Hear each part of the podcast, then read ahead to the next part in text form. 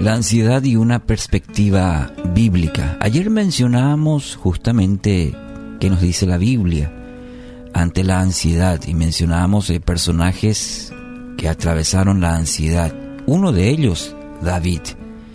Y el libro de los Salmos nos ayuda a reflexionar eh, los salmos de lamento, salmos de lamento, en donde hay más de 40 capítulos en el libro de Salmos donde contiene Em, lamentos de David y tiene cierta estructura y que hoy la comparto contigo para que nos ayuden a, saber enfrentar.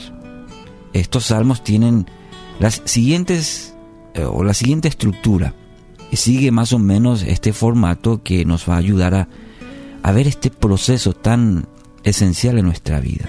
Lo que hace David y están en los salmos. Eh, los pasos son los siguientes. Primero, lo que hace, se dirige a Dios. Bueno, esto es una base fundamental, esencial, teológica en nuestra vida. Lo primero que debemos hacer, dirigirnos a Dios. En el Salmo 16, 5, mire lo que dice David. Tú eres mi Dios, eres todo lo que tengo. Tú llenas mi vida y me das seguridad. En el Salmo 25, que es otro salmo de lamento, dice, Mi Señor y Dios, a ti dirijo mis ruegos porque en ti confío. Es decir, lo primero que hace en esa situación de ansiedad, de angustia, se dirige a Dios. ¿Cuántas veces en nuestra vida lo primero que hacemos es recurrir a otra fuente?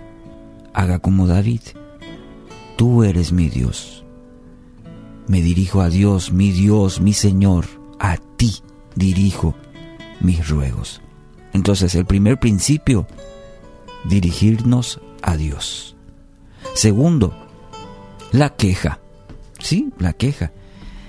Eh, David expresa su situación en palabras y usa en muchos casos palabras simbólicas para expresar toda su situación. ¿Mm? El Salmo 22, por ejemplo, el 1 y 2, fíjese cómo se refiere David, cómo se expresa. ¿Por qué me has desamparado? ¿Por qué estás tan lejos de mi salvación y de las palabras de mi clamor? Dios mío, clamo de día y no respondes, de noche y no hay para mí reposo.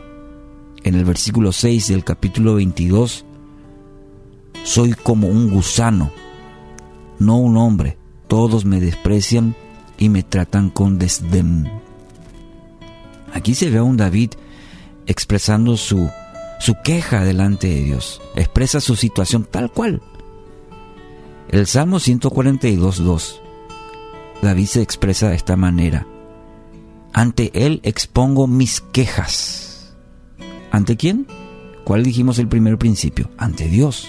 No va al vecino, no va, no va ante Dios y dice, ante Él expongo mis quejas, ante Él expreso mis angustias, dice el salmista, 142.2. Entonces,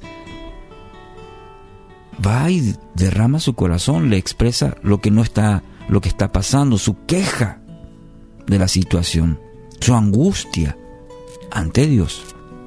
Tercero, la confesión de confianza. El salmista expresa confianza en ser oído. Y esto es muy importante. El Salmo 41 dice, puse en el Señor toda mi esperanza. Él se inclinó hacia mí y escuchó mi clamor. Se nota, la, nota el proceso. Ahora el salmista está diciendo, yo sé que tú me estás escuchando. Yo confío que tú escuchas mi oración. El Salmo 13.5, otro salmo de lamento, dice, pero yo confío en tu gran amor, mi corazón se alegra en tu salvación. Expresa confianza de que Él es escuchado. Cuarto, la petición u oración. Aquí viene lo que muchas veces nosotros empezamos con esto, la, la petición. En el, cuarto en el cuarto paso de este proceso, David expresa lo que quiere que Dios haga. Orar le permitió contarle a Dios toda su angustia, convencido de que Él lo amaba. puede meditar, por ejemplo, en el Salmo 13.5, en el 62.8, y el Salmo 40, 13 al 16 dice, por favor Señor, ven a librarme, ven pronto Señor en mi auxilio. Sean confundidos y avergonzados todos los que tratan de matarme, huyan derrotados todos los que procuran mi mal, que la vergüenza de su derrota humille a los que se burlan de mí, pero que todos los que te buscan se alegren en ti y regocijen, que los que aman tu salvación digan siempre cuán grande es el Señor. Note la petición clarita, específica, detallada de David. Y aquí viene su petición, su oración, que lo que Dios quiere que haga. Y quinto y último, la alabanza. La alabanza. Promesa de dar testimonio de lo que Dios ha hecho. El Salmo 22, 22 y 23 dice, Anunciaré tu nombre a mis hermanos entre tu pueblo reunido, te alabaré. Alaben al Señor todos los que le temen, honrenlo. Descendientes de Jacob, muéstrenle reverencia, descendientes de Israel.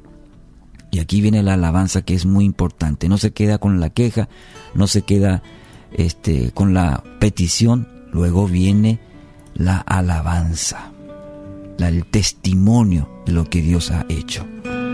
Cinco principios que nos pueden ayudar según los, salmos de, lamento, a combatir la ansiedad. Primero, dirigirnos a Dios. Segundo, la queja, expresar lo que hay en el corazón. Eso no es no tener fe, al contrario es derramar nuestro corazón. Tercero, la confesión de confianza. Cuarto, la petición. Y quinto, la alabanza. Espero que estas palabras, eh, la palabra sea su fundamento en este tiempo. Hoy Él está dispuesto no solamente a oír nuestras alabanzas, también nuestras interrogantes, a oír nuestra gratitud, nuestra frustración, nuestras quejas, nuestros miedos, muchas veces nuestro enojo. Pero Él como Padre Celestial anhela nuestro corazón. Así que esto sea de bendición para tu vida, recordando que Dios es un Dios de amor.